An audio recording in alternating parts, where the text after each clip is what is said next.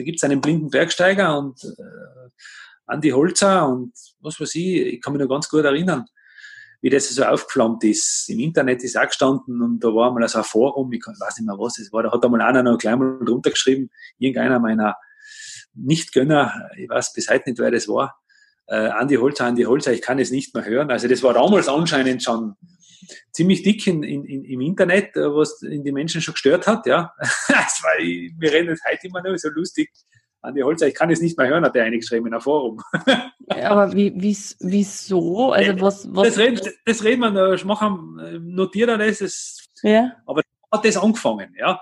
Spannend ist das, total spannend. Das hat mich damals auch, heute weiß ich sowieso, damals habe ich es überhaupt nicht verstanden, hat es mich eher gekränkt, ja. So, ich komme heim und die Zeitungen schreiben, Andi Holzer hat den dritten seiner Seven Summits bestiegen. Und dann ist mir mal klar, was, mhm. was Dick Bass, Seven Summits, ah ja, schau mal her. Das ist ja, ist wirklich der Elvus, ist das nicht der, äh, ist das nicht der Mont Blanc, oder haben wir geschaut, nein, ist wirklich der Elvus.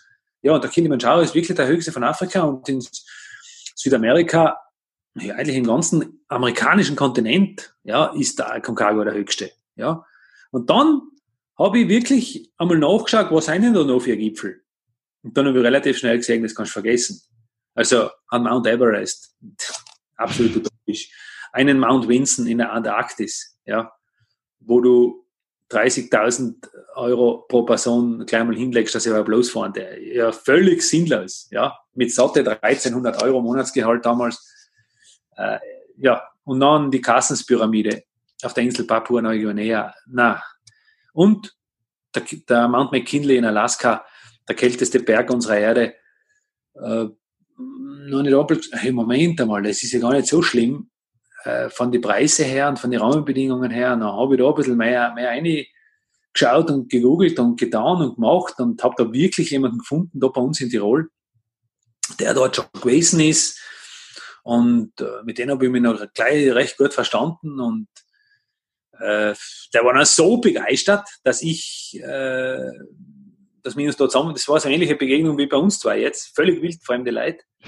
Und dann sagt er zu mir, hey Andi, ich gehe ja gerne mit dir nochmal auf den Berg auf. Ich sage, es gibt's nicht, du warst ja letztes Jahr auf dem Berg, du wirst nicht zweimal im Leben auf den wahnsinnig kalten Berg aufsteigen. Hat er gesagt, die Emotion mit dir er tat sich das so gern an, er möchte gern, ja, dann ist er wirklich mit uns. Also dann haben wir eine Gruppe mit fünf Leuten zusammengestellt wieder. Ich habe wieder alles aufgestellt, Finanzierung und, und bei der Logistik hat er mir geholfen, weil er eben schon drüben war, ein Jahr vorher. Und dann sind wir wirklich 2008, also wieder ein Jahr später, dort aufgestiegen und haben eine völlig neue Dimension erlebt vom Expeditionsbergsteigen, wo wir wirklich fast 70 Kilo Gepäck selber tragen und ziehen muss. Drei Wochen selber die ganze Verpflegung und, und eiskalt und überhaupt keine Erfahrung. Und äh, am zweiten Tag haben wir schon fast a, äh, mit dem Kocher eine, eine, eine Vergiftung im Zelt, weil wir, weil wir die Tiere nicht offen gehabt haben, weil es so kalt war. Mhm. Eine Kohlenmonoxidvergiftung fast schon eingefahren, also völlige Greenhorns, mit der Ernährung überhaupt nicht gewusst, was man tut, ja. Völlig daneben und mit, mit Birgen und Brechen haben wir uns halt aufgekämpft und die Witterungsverhältnisse waren ja äußerst schlimm damals im, im Mai 2008 und haben dann dort oben auf, diesen, auf diesem Grat, der ja schon äh, als Gipfelbesteigung äh, zählt, ja, das ist ja ähnlich wie am Kilimanjaro, wenn du dort diese, diese gewissen Points da erreichst, dann beschlossen, dass wir die 120 km/h Wind jetzt nicht mehr riskieren für die, für die 30 Meter da um mich äh, da hat es eh nachher, das ist jetzt auch wieder zu dem Punkt, was man vorher, wo du dir jetzt eine Notiz gemacht hast, äh, mhm. zu den Leidern und Nicht-Gönnern, hat es dann äh, zehn Jahre, äh, fast zehn Jahre später, hat das dann jemand auf, äh, wichtig gefunden, das aufzuwichteln, ja. Ja, wurscht. Und dann hat der Andi sozusagen vier der Seven Summits äh, bestiegen gehabt. War eine riesen Challenge da mit dem Mann McKinley. Was mir bei dieser Reise am meisten fasziniert hat, war die Einstellung der Amerikaner. Ja. Alaska ist ja schon ein extremer, ein extremer Bundesstaat von den USA. Kann man eigentlich gar nicht dazu erzählen in dem Sinn. Aber was mich so fasziniert hat, diese Alaskaner da, zuerst, äh, wenn wir angekommen sind, ja, der Blinde, hm, ja, schauen wir mal, wie das geht. Ja, und dann komme ich zurück da von dem Gipfel und dann haben die gesagt, hey Andi, wenn du den Berg bestiegen hast, dann kannst du überhaupt alles. Und dann haben sie mir sogar seinen Autoschlüssel in die Hand gedruckt des Wortes. Alaska ist so ein freies, weites Land und es gibt dort Geländemöglichkeiten. Ich bin in meinem Leben, ich bin schon Moped gefahren als Jugendlicher, ein bisschen. Ja, ich bin auch mit dem VW Cave auf den Erdeflocker von meinem Onkel gefahren. Ja, aber da drüben bin ich wirklich mit der Motocross-Maschine und mit einem Hilux, mit einem Toyota, mit einem Geländewagen, also abwechselnd. Wir waren einfach zu fünft und äh, ich glaube, wir haben vier Motorradeln gehabt oder drei und, und ein Begleitfahrzeug in die Wildnis hinaus. So haben wir uns einen ganzen Tag durch die Wildnis bewegt, einfach als Gaudi und als Fun nach der Besteigung. Also, also einfach zur Entspannung. Und da sind meine Freunde dann kilometerweise mit dem Motorrad gefahren. Ich habe müssen mit dem Auto nachfahren. Ich war gekocht, wo sie fahren, die Scheiben offen gehabt und habe gekocht, wo, wo ich da in die Richtung bin ich 70 Kilometer lang und 40 Kilometer breit, so Ebene, ja. Und dann haben wir abgewechselt, dann bin ich wieder mit dem Motorrad gefahren das war so eine Freiheit und so eine Gleichberechtigung. Das hat mich bei dieser Reise fast am meisten fasziniert. Das war Alaska. Ja, mhm. ja und dann habe ich schon geschaut, was ist noch möglich ja, von diesen Seven Summits. Wir haben nicht die Seven Summit gejuckt, sondern über diesen Weg, weil du musst ja dann auch mit Sponsoren anfangen reden und wenn du heute so einen Sponsor sagst, ich da gerne die ganze Welt fahren, dann wird das den nicht jucken. Ja, du musst mhm. schon irgendwas äh, was, was, was irgendwo äh, Attribut, irgendwas musst du schon hinschreiben, ja. Und dann habe ich eben Papua Neuguinea, also das ist schon wahnsinnig reizend gewesen. Und habe dann diese Kassenspyramide 2009, also wieder ein Jahr später, bin ich angegangen, nur noch zu zweit, weil mir der dritte Partner wenige Tage vor der Abreise einfach abgesagt hat. Ja, das war eine große Enttäuschung für mich. Mhm. Hat mich einfach sitzen lassen und die, und die Befriedigung dabei war, dass der dritte, der andere Partner der Ander, der da bei mir im Dorf lebt, einfach gesagt, der war damals ein ganz junger Bub, hat gesagt, ich gemeint, es ist die Reise eh vorbei, wenn der wichtigste Mann absagt. Und dann sagt der Ander zu mir, Andi, na vor mir zwar halt allein. Das war für mich ein mhm. Kompliment und eine, eine Zugeständnis unglaublich. Dann bin ich mit dem Ander allein wirklich auf diesen Berg aufgestiegen, in Papua Neuguinea, mit null Reserve. Wenn dem Ander was fehlt, dann sind wir beide hundertprozentig hin. Da gibt's keine dritte Option mehr. Aber wir mhm. haben auch gewusst, manchmal im Leben musst du einfach drüber ausgehen, sonst wirst du nicht Besonderes erleben. Wenn du immer nur im Standard bleibst, wirst du auch nur Standard erleben. Das ist einfach mhm. so. Das habe ich immer wieder gespielt. Man darf nicht immer ausgehen, man darf nicht ständig Charaktere machen, aber manchmal muss man es machen. Und das muss man spielen, wann das vielleicht passt. Plötzlich habe ich fünf von den Gipfel gehabt, ja. Und dann äh, waren noch die zwei utopischen, der, der, der, der höchste in Antarktis, also finanz, finanztechnisch einzige Katastrophen. Ist mir trotzdem gelungen, wieder ein Jahr später, 2010, durch einen äh, ganz großen Gönner aus Oberösterreich, ja, der Raimund Harreiter, hat es einfach gespielt. Dass er mich da mit seinem Unternehmen unterstützt, hat da ganz, ganz selbstlos, ihn hat das fasziniert und hat mir da unglaublich geholfen. Sonst war das nicht gegangen. Und ich bin wirklich dann 2010 im Dezember in die Antarktis geflogen und gegangen und habe den höchsten Berg dort bestiegen und habe damit den antarktischen Kontinent erlebt. Mittlerweile war ich schon öfters in der Antarktis, aber damals war es ein Wahnsinn. Ja. Mhm. Und jetzt ist dieser Everest noch übrig, den habe ich einfach ausgeschoben. Der hat mich überhaupt nicht interessiert, weil auch 2010 oder 2011 nach der Antarktis äh, für mich der, dieser Everest einfach sinnlos war. Äh, mhm. Tourismus, viel Leid, alles ein Müll, alles ein Scheiß, so viel Geld und brauchen wir alles nicht. Ich bin dem dieser Selbstlüge einfach äh, genauso erlegen, wie das ganz viele Menschen passiert. Aber nämlich auch so ein bisschen dazu. Viele Menschen sagen nämlich zu dem, das, was für sie unerreichbar scheint, zum Beispiel ein flottes Auto, ein Lamborghini um 400.000 Euro, sagen fast alle Männer oder auch Menschen, sowas brauche ich nicht. Da sagt man einfach so. Oder eine Segelyacht brauche ich auch nicht. Das also wenn es da jetzt um 2 Millionen Euro, na, so ein Blödsinn. Oder eine Villa in Florida, das brauchst du auch nicht, oder? Aber ich kann auch sagen, Ursula, wenn die gute Fee kommt, ja, wenn plötzlich die Verlegenheit der Gelegenheit da ist, plötzlich ist ein Dirndl da, äh, wenn man es pragmatisch runterbricht, ich gebe da 400.000 Euro in die Hand und sage, äh, Ursula, zweckgebundener Sportwagen muss es sein. Äh, was sind, ich sage einmal, 90 Prozent der Gesellschaft ist einmal ziemlich sicher heimlich im Internet, nicht, nicht offiziell, aber der schaut einmal zumindest ein bei Lamborghini oder bei Ferrari was gibt's denn eigentlich für Modelle? Was ist denn, also die Zahnradeln fangen erst an zu rattern, wenn du eine Gelegenheit spürst. Ja? Mhm. Plötzlich ist der Everest dann interessant worden, aber vorher habe ich auch gesagt, ich brauche den nicht, mhm. weil ich mhm. einfach keine Chance gesehen habe. Ja, und habe andere Sachen dabei gemacht. 2011, 2012, 2013, 2000, ja, 1, 11, 12, 13, drei Jahre lang habe ich andere Sachen gemacht. Spannend. Was weiß denn? In Norwegen, Jordanien, Israel, was habe ich denn noch gemacht? In der Türkei am Ararat bin ich, überall bin ich umeinander gefahren. Ich war auf einem 8000er in, in, in Tibet, auf der Shisha unterwegs. Nur nicht am Everest. Ich bin da umgeeiert und war aber trotzdem so ein bisschen schwanger schon mit dem Berg, aber ich kann mich erinnern, 2011 war ich im Basecamp vom Everest im Sinne der Shisha Bangma Besteigung den wir eh nicht geschafft haben wegen, wegen anderen Gründen, aber bei der Akklimatisierung habe ich gesagt, ich möchte einmal zu dem Everest Basecamp, weil mal schauen, was das für ein Wahnsinn ist dort in Tibet. Und ich spüre das heute noch, wie ich da hingehe zu dem Basecamp und sage zu meinen Freunden, aber hundertprozentig überzeugt, ich bin heute noch überzeugt davon, von damals, ich möchte da nie aufsteigen. Ich möchte in dem Basecamp nie leben. Ja, so aussig ist es da. Ja, mhm. ja und, und jetzt sind ein paar Jahre vorbei und ich habe drei Jahre lang, ja, ein Jahr an der Südseite, aber zwei Jahre ja, im Frühjahr, viele Wochen in genau in dem Basecamp gelebt und bin von diesem Basecamp aus den Aufstieg meiner Aufstiege gestiegen und habe eine riesen Freude und ich, ich möchte jetzt noch am Lumi fahren und davon nochmal spüren, wie geil ist denn das? So mhm. verändert man sich. So ist die Entwicklung, wenn man es zulässt und wenn man immer wieder ausgeht ins Unbekannte. Ja. Und wenn man nicht immer glaubt, man muss sich selber beschränken. Ja. Jetzt habe ich ganz viel geredet, jetzt frage mal was. Ja, genau. Aber ich bin so, ich bin so, ich, ich hänge an deinen Lippen.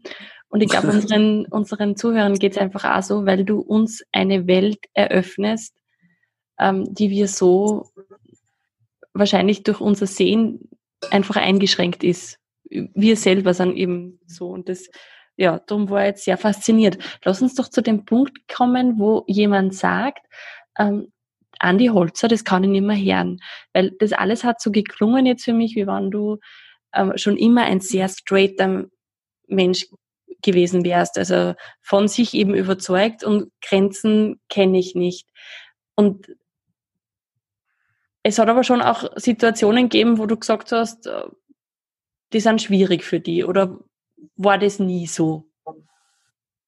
Ich kann auch sagen, wenn ich alte Videos von mir anschaue oder auch neue, oder Aufnahmen, ich bock mich oft selber nicht, weil ich oft so bestimmend und so scharf und so hart klinge. Wenn ich, also, mein Gedanken ist meistens schon weit voraus und das, was ich nachher halt noch sage, ist einfach nur noch quasi die Vergangenheit, was aber noch vor mir ist. In Wahrheit, ich weiß nicht, ob man jetzt folgen kann.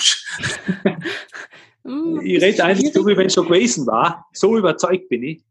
Und das mhm. muss ich einmal schaffen als Zuhörer. Ich tue mir selber schwer, mein engster Kreis, für die ist das in der Gewohnheit absolut normal geworden. Sie sehen immer nur, wie Fremde, Außenstehende oft einmal dann mit Blicken, ich sehe das ja nicht, äh, dann reagieren und sagen, ja, jetzt hast du wieder mal, jetzt hast du wieder mal zu viel, jetzt war schon wieder mal zu scharf. Mhm. Äh, ich bin da ganz, ganz hart, ja. Das mache ich aber nicht bewusst. Das ist einfach, weil mein Gedanke viel, viel weiter schon sein muss, als mein Blick jemals reichen würde, auch wenn ich sehen würde, weil wenn du blind bist, musst du ja deine Gedanken ganz anders vorausschicken. Du hast ja keine mhm. Chance, mit irgendeinem anderen Organ äh, den nächsten Stolperstein zu erkennen.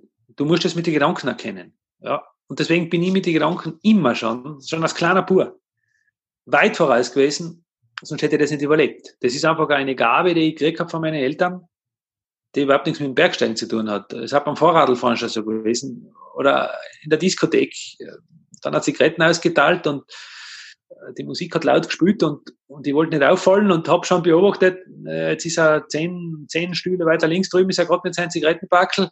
Jetzt ist er noch sieben Stühle von mir weg, jetzt ist er noch fünf Stühle von mir weg, weil da die Musik, gerade der Sänger hat gerade kurz eine Pause gemacht und gerade geatmet und die Herr drüben, na, Nichtraucher, danke. Ich höre einfach, da kommt jetzt was. Mhm. Und wie er noch bei mir war, habe ich ganz cool gesagt, nein, danke, ich bin nicht Raucher. Und wenn ich, wenn ich das nicht schon minutenlang vorher verfolgt hätte, wäre er vor mir gestanden, hätte mir das Backel Zigaretten vor den Nasen gehabt und ich hätte überhaupt nicht reagiert. Und der hätte sich gedacht, was ist das für ein Vollkoffer? Und meine mhm. Freundin, die mir vielleicht damals frisch äh, gegabelt hätte, hätte sich gedacht, hey, was ist denn das für, für, für, für Schnösel da?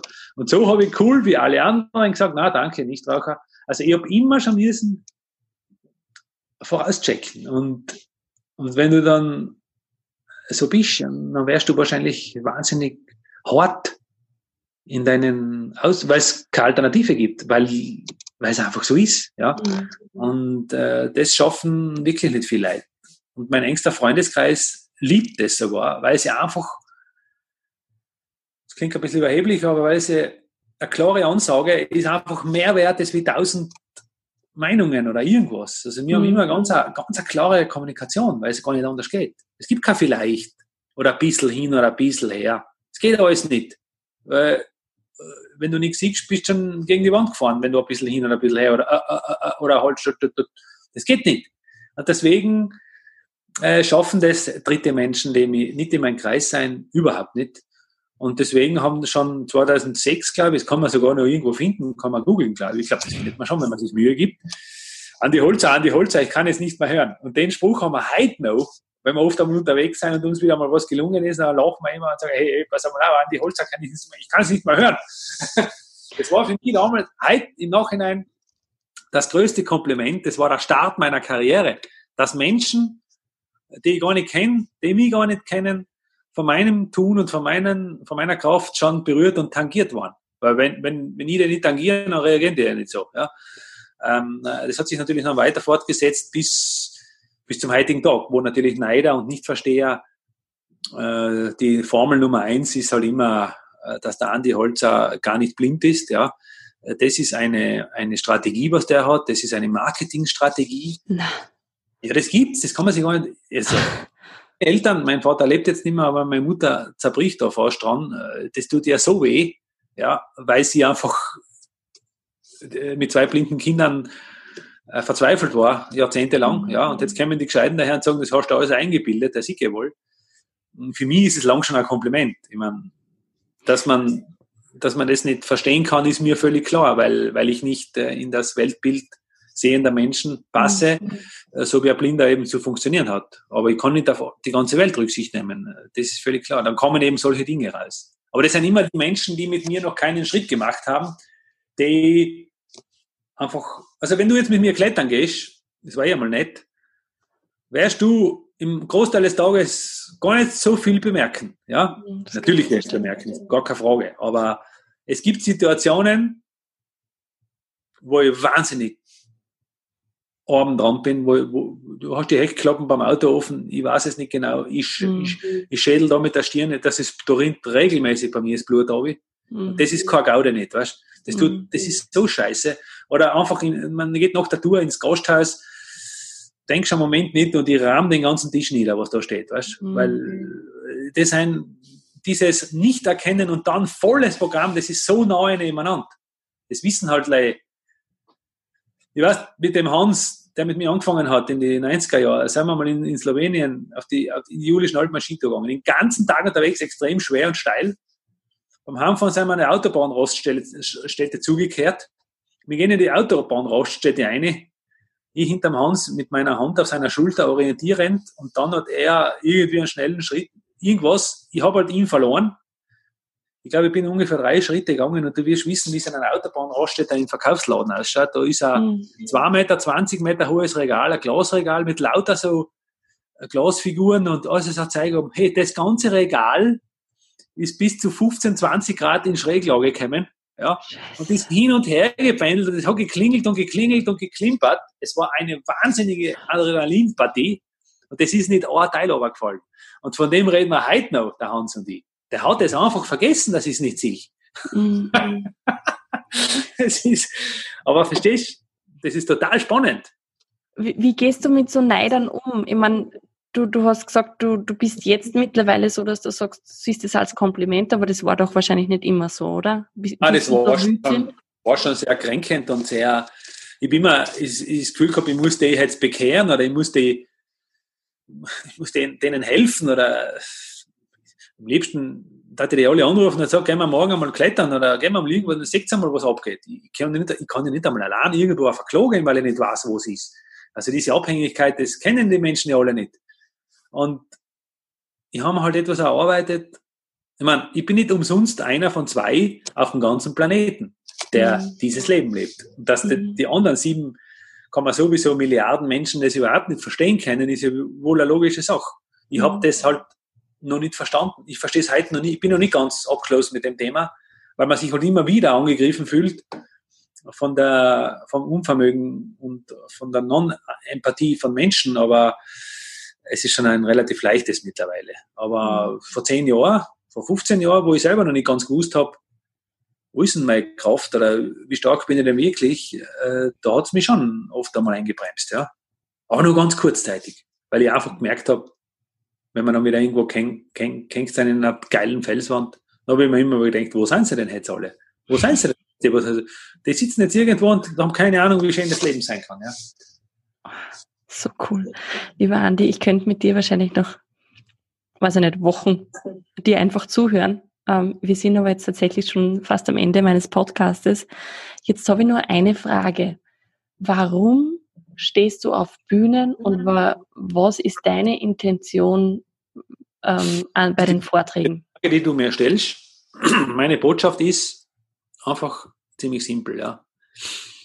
Ich habe erkannt in meinem Leben mittlerweile, und das möchte ich weitergeben, dass niemand und nichts auf diesem Planeten für mein eigenes Glück zuständig ist. Weder meine Freunde noch meine Partner noch meine Ehefrau noch irgendjemand. Und so möchte ich es auch weitergeben. Viele oder die meisten Beziehungen scheitern daran, ob das jetzt Liebesbeziehungen, religiöse, berufliche, wirtschaftliche, ist ganz wurscht was, politische Beziehungen, scheitern daran, in meiner Meinung, weil sich der andere immer was Falsches erwartet vom anderen. Jeder glaubt, der andere ist zuständig für mein eigenes Glück.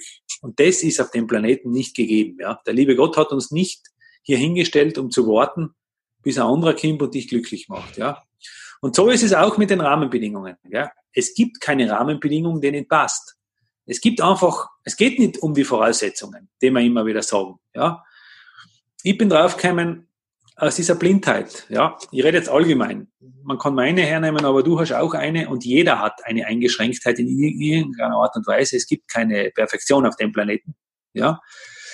Äh, man kann dieses Problem als Problem behandeln und züchten und äh, zügeln und dann hast du halt ein Problem. Ja, dann ist es so, wie man sich vorstellt. Du bist halt der Blinde, der in der Ecke sitzt. Mhm. Das ist der eine Weg. Das machen ganz viele Menschen.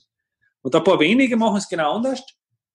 Die gehen her und machen aus diesem Problem ein Businesskonzept. Ja, ich habe ein Businesskonzept daraus gemacht. Wenn ich nicht blind bin, reden wir zwar heute gar nicht. Ja, dann stehe ich nicht auf allen Bühnen dieser Welt bei großen Konzernen, bei Wirtschaftsunternehmen, in allen möglichen Institutionen und auch in Schulen und was weiß ich wo überall, weil äh, ich ein zu schlechter Bergsteiger wäre, wenn ich nicht blind war.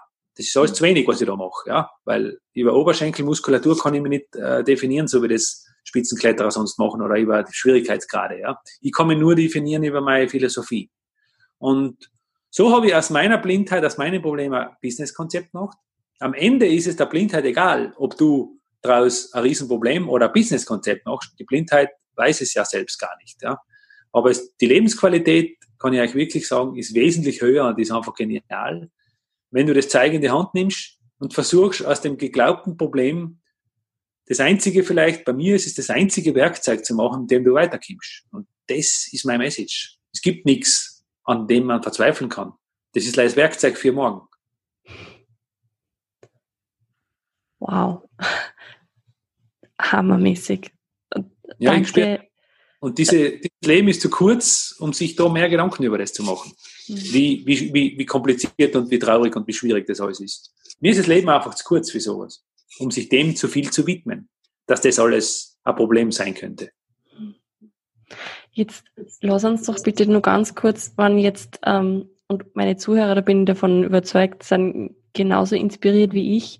Wie können wir dich erreichen? Ähm, wie, was ist dein Einfallstor?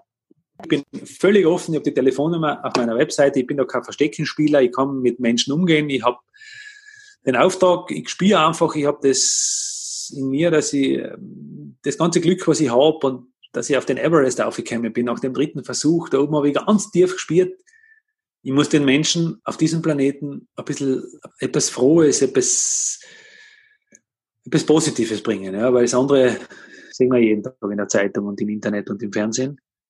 Äh, zu mir hat einmal ein Bischof gesagt, der Bischof von Tirol, den ich den Stab übergeben durfte bei seiner Bischofsweihe, hat gesagt, Andi, du bist eigentlich äh, der Verkünder der frohen Botschaft. Ja. Kardinal König und seine Assistentin, der Kardinal König lebt leider nicht mehr, aber seine Assistentin, die Marianne, hat, hat die Anne-Maria zu mir gesagt, Andi, das ist sensationell, was du vermittelst.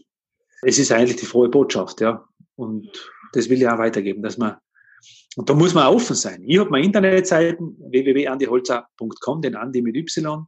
Ich habe eine Facebook-Fanseite, da bin ich weniger aktiv, da liest man also ein bisschen, was ich mache. Kriegt man aber wenig Feedback von mir, aber E-Mail ist auf meiner Webseite, Telefon ist da und ich bin gern für alle da. Wenn man im richtigen Rahmen, im richtigen Ton, so wie die Ursula das gemacht hat, äh, auf mich zukommt. Sehr cool, Dankeschön. Darf ich jetzt noch zu meinen Abschlussfragen kommen? Ja, ja, gerne, wenn ich sie beantworten kann. Hast du einen Satz oder ein Zitat, das dich schon länger begleitet? Ich schreibe das auf jeden meiner Vorträge ganz am Anfang auf, hier auf die erste Folie. In Englisch oder in Deutsch ist völlig wurscht. Den Sehenden die Augen öffnen. Mhm. Das ist genau das Typische, was wir vorher besprochen haben. Anfangs wirkt es als überhebliche Ansage von einem Wahnsinnigen oder von einem Blinden, der gar nicht weiß, wo was er redet. Nach einer Stunde Gespräch oder nach einem Keynote oder Vortrag oder Diskussion ist bis heute nur jeder, ob das ganz ein einfacher Mensch oder ein Top-Manager oder ein Intellektueller oder ein Geistlicher ist, zu mir zugekommen und gesagt, Andi, so geil, jetzt hast du uns echt die Augen ein Stück weit geöffnet das ist mir so wichtig. Einfach zum Sagen, es gibt noch mehr Perspektiven als die, die wir selbst kennen. Ich bin auch immer froh, wenn mir jemand die Augen öffnet. Auch meine Perspektive ist nicht 360 Grad. Ich bin froh, wenn ihr mir auch die Augen öffnet. Dankeschön. Mit wem würdest du gerne mal ein Gespräch führen? Da ich mir ganz schwer, ich habe aufgehört mit diesen, ich habe ganz viele Biografien gelesen von ganz spannenden Menschen, also nicht nur Sportlern, sondern mich interessieren natürlich auch äh, ganz andere Leute. Mich interessiert, warum ist der Steve Jobs äh, dorthin gekommen, wo er war, warum ist Bill Gates, warum ist äh, André Heller, warum ist, ja, zurück, hunderte Jahre zurück ist ja genau das Gleiche mit Albert Einstein. Mich hat das einfach immer schon fasziniert. Warum gibt's so manche Typen, die einfach ausbrechen aus diesen mhm. Konventionen äh, des Vorankommens, was für die Menschen gedacht wäre. Ja. Und am liebsten rede ich mit Menschen, so wie mit der Ursula heute, die sich voll einlassen auf eine neue Sicht der Dinge, auf eine andere Perspektive. Äh, da kann man nicht bewerten ob das hohe oder niedere Menschen sein oder hin oder her, welche Farbe, ist mir völlig wurscht. Ich sprich so gern mit Menschen, die es wirklich ehrlich und echt meinen, weil die bewegen was. Danke. Super, super schön. Weil mir jetzt gerade bei den Büchern war, hast du ein bis zwei Buchempfehlungen für meine Zuhörer? Ja, ich habe genau zwei Buchempfehlungen. bin in die Verlegenheit gekommen, 2010 mein erstes Buch zu schreiben. 2009 habe ich es geschrieben, 2010 veröffentlicht, der Balanceakt, mhm. wie die Jungfrau zum Kind. Ja, ich habe niemals beim Verlag angefragt oder ich habe auch nicht gewusst, dass ich jemals ein Buch schreiben werde. Ich war in der Rechtschreibung immer ziemlich daneben, ja. Aber Geschichten habe ich immer schon gut erzählen können und äh, man hat mich dann wirklich von Patmos Verlag in Deutschland äh, aktiv angesprochen und habe das riskiert und habe einen richtigen Bestseller gelandet. Ich bin jetzt in der zehnten Auflage im Hardcover, in der dritten Auflage im Softcover, also ja, viele, viele x-tausend Stück verkauft, verbreitet in Korea, in Italien, in was ich, verschiedenen Ländern übersetzt und so weiter. Ja, das ist der Balanceakt, schöne blaue mhm. Farbe. Bei mir gibt es das auch zu bestellen als äh, persönlich signierte Version im Hardcover von mir. Ja. Uh, cool. Direkt auf der Webseite. Und dann gibt's aktuell, ich, ich habe dann nicht Verlag wollte dann immer wieder alle zwei Jahre damit gefragt, ich soll wieder ein Buch schreiben. Ja, es ist ja wie ein Cash-Cow, das funktioniert. Ja. Aber ich gesagt, ich habe jetzt gerade nichts zum Sagen. Ich schreibe jetzt nicht weil ich vorher erfolgreich war. Erst 2018, letztes Jahr habe ich dann mein zweites Buch gebracht, mein Everest, blinkt nach ganz oben, wo ich natürlich diese drei Everest-Versuche oder anders gesagt, wo ich die Erwachsenenphilosophie im Balanceakt habe ich die Kindheit beschrieben, wie ich so geworden bin, wie ich bin. Es geht ein bisschen Richtung Michael Löhneberg, ist jetzt vielleicht übertrieben, aber äh, die Lausbuben und was man halt alles so gemacht hat und wie frech man war und echt wieder und echt wieder traurig und dann wieder auch wissenschaftliche Einlagen warum ich mit Farben und mit Dimensionen so gut umgehen kann. Habe ich im ersten Werk geschrieben und jetzt im zweiten habe ich die Fortsetzung im Erwachsenenalter mit diesem Everest verknüpft und bin einfach der Überzeugung, dass jeder Mensch seinen Everest hat, den er zuerst überhaupt nicht braucht, der ihn überhaupt nicht interessiert, einmal nur erkennt, ja, und dann eiern Menschen ein Leben lang um den Everest herum und registrieren es gar nicht und manche registrieren es und wagen es nicht und äh, beurteilen und verurteilen die anderen, die es versuchen und nicht geschafft haben. Und dieser Everest ist doch nicht in Asien, sondern der ist einfach in uns drin. Das ist unsere Lebensaufgabe. Und dieses Buch, Mein Everest, äh, hat rote Farbe, im Gegensatz zum Ballonsack, der blaue Farbe trägt. Ja. Äh, den würde ich auch äh, dringend empfehlen, jetzt auf Weihnachten als zweites Werk nach dem Ballonsack zu lesen. Genauso bei mir zu kriegen, bei Thalia, bei Amazon, in allen ja, guten Buchfachhandlungen und bei mir selber persönlich zum Signieren. Ja. Dankeschön. Ich weiß schon, was ich zu Weihnachten ähm, herschenken werde. Schön. Das Geniale ist, das sage ich noch ganz zum Schluss, wenn man den Everest kauft, mein Everest blinkt nach ganz oben, der ist momentan im Fachhandel noch in der ersten oder vielleicht in der zweiten Auflage jetzt unterwegs. Tausend Rechtschreibfehler drin. Da ist irgendwas passiert. Also mir, mir gefällt das sogar. Es passt irgendwie zu mir. Da ist, da hat sich einer auf den anderen verlassen. Und es, ich kriege ganz viele Rückmeldungen, wie man sowas veröffentlichen kann. Aber der Inhalt mit den Fehlern, irgendwie passt es zu uns Menschen. Es ist genial. Wenn jemand noch diese originale Auflage haben will, weil die dritte Auflage, die jetzt dann kommt, äh, da sind die Fehler leider alle weg. Also vielleicht gibt es noch ein Originalwerkel mit Fehler und Schmiererei von mir. Ist cool, oder? Das ist sehr cool, ja. das muss ich mir unbedingt anschauen. Wieso ist das Was würdest du deinem 20-jährigen Ich empfehlen? Einem oder meinem? Deinem. Ja, also vor 33 Jahren, ja. Äh, muss ich sagen, habe ich die schwerste Zeit meines Lebens gehabt. Da war nämlich der Unterschied, da war der, genau der Übergang von dem, der nicht, nicht so richtig gut sieht. Das habe ich dann nicht mehr halten können dann. Mit Führerschein, mit 18, 19, äh, da ist alles zusammengebrochen. Ja. Und da war ich wirklich der Blinde. Und da war dann auch der, Welt, der Schritt in die Welt hinaus. Da habe ich wirklich zehn Jahre meines Lebens gearbeitet. Ich sage mal bis zum 30. Lebensjahr, bis ich verstanden habe, dass das eh cool ist. Ja. Und dass, dass ich eh nicht so botschert und so tollpatschig bin, weil da habe ich entwickelt diesen Gedanken, den gebe ich euch noch zum Schluss mit. Wenn man sich unsicher ist, wenn man einen Fehler macht, wenn man nicht weiß, ob man es wo richtig macht und man spürt, wie es in die Hosen geht, ja, dann sage ich mir heute natürlich schon lang, mit 30 Jahren habe ich das für mich erarbeitet gehabt. Hey, Moment einmal. Soll einer von meinen Zuhörern oder einer von denen, die da rumstehen, in meine Haut schlüpfen und es besser machen? Es gibt einfach mhm. keinen. Es macht nämlich jeder genau seinen eigenen Weg richtig. Es gibt gar keinen Fehler. Das habe ich 30 Jahre lang gebraucht in meinem Leben, dass ich, die, dass ich mich nicht selber immer unter Druck gesetzt habe. Mit 30 habe ich mir gedacht, scheiß drauf, es kann kein anderer besser wie ich, das, was ich zu machen habe. Natürlich kann man es besser machen, aber nicht in meiner Situation. Und das habe ich gelernt. Und das habe ich mit 20 angefangen. Das war der wichtigste Schritt in meinem Leben überhaupt. Hammermäßig. Echt cool. Jetzt habe ich nur zwei kleine Fragen. Die eine, eine Frage ist, ähm, der schönste Ort, an dem du bisher warst. Und das interessiert mich jetzt wirklich brennend. Ich bin mittlerweile durch meine Weltoffenheit und äh, ich habe noch andere Steckenpferde. Ich bin ja Funkamateur und da bin ich ja schon seit 30 Jahren mit der ganzen Welt intensiv verknüpft. Ich war gerade heute wieder auf äh, im Pazifik drüben auf äh, Pitcairn Island äh, verknüpft. Und, ich bin einfach in der ganzen Welt und für mich ist die Welt mittlerweile so klein geworden und ich weiß auch, dass es wohl überall schön ist und da auch cool ist und da schön.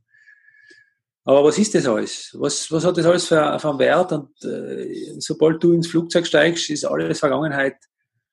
Eigentlich schon bevor die Reise anfängt, fängt Herz schon wieder auf. Wir wissen das ja alle. Ja. Das Einzige, was wirklich zählt, ist am Abend, wenn ich die Füße aufhebe und mir die Bettdecken auf zum Kinn aufziehe und durchatme in mein, ja, in mein Bett, frisch geduscht und einfach spüre, ja, heute war ich in der Südwand der Marmolata oder heute äh, war ich in Pitcairn Island oder ich komme jetzt gerade von Papua Neuguinea heim. Man macht doch alles nur darum, um es erlebt zu haben. Und erlebt gehabt hast du es, wenn du dann daheim in Frieden in deiner Badewanne oder in deinem Bett liegst und einfach drüber nachdenken darfst und das genießen darfst. Der schönste Ort ist immer noch daheim, wenn ich die Tierschnallen in die Hand, in die Hand nehme und alles gut gegangen ist und ich wirklich realisiere, es hat bis zum Schluss geklappt. Das ist für mich der schönste Platz. Ich habe Gänsehaut, Andi. Super schön. Dann kommen wir jetzt noch zu meiner Lieblingsfrage, zu meiner Abschlussfrage. Was können wir im Kleinen tun, um die Welt zu verändern? Wir dürfen auf keinen Fall einen Fehler machen und glauben, die Welt zu verändern wollen. Völliger Schwachsinn. Wir haben viel zu wenig Kraft, überhaupt uns selber zu verändern. Das ist so anstrengend.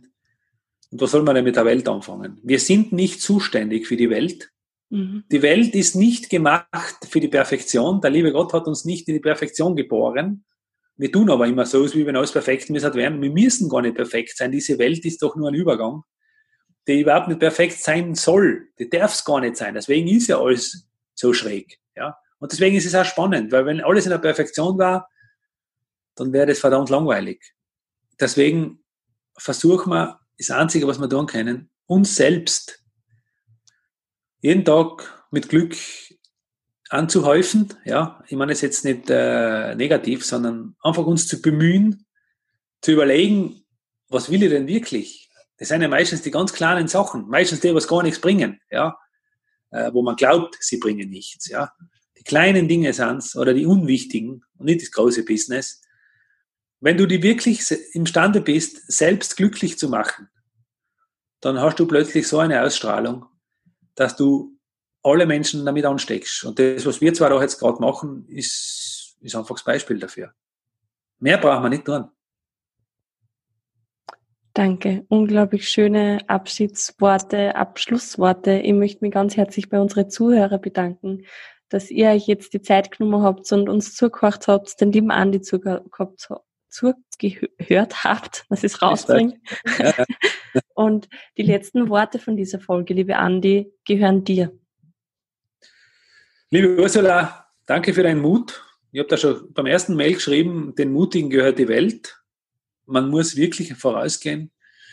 Mit einem gewissen Anstand, nicht mit der Brechstange, ähm, dann werdet ihr alle Türen auf der Welt aufmachen. Und ich glaube, dafür sind wir geboren, dafür sind wir da.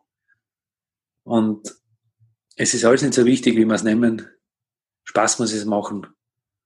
Und die kleinen Dinge, ja, die kleinen Dinge machen es aus. Ursula, danke, liebe Zuhörer. Danke. Meldet euch, wenn ihr was wissen wollt. Wir sind euch da. Bitte euch. Von Herzen danke fürs Anhören dieser Folge. Wenn du jetzt das Gefühl hast, dass du deinen Herzensweg noch nicht gefunden hast, dich mit deinem Herz mehr verbinden möchtest und deiner Intuition voller Vertrauen folgen möchtest, dann lade ich dich ganz herzlich ein zu meinem Seminar Find Your Own Magic. Das ist ein Zweitagesseminar von 30.11. bis 1.12., wo wir dich mit deiner Intuition verbinden, alte Glaubenssätze über Bord schmeißen, neue installieren und dein Herz fragen, was es wirklich will, dass du voller Vertrauen deinen Herzensweg gehen kannst und mit Leichtigkeit und Freude deine Magie in die Welt bringst. Alle Informationen findest du auf meiner Homepage. Ich wünsche dir jetzt noch viel Spaß beim Weiterwachsen. Deine Ursula.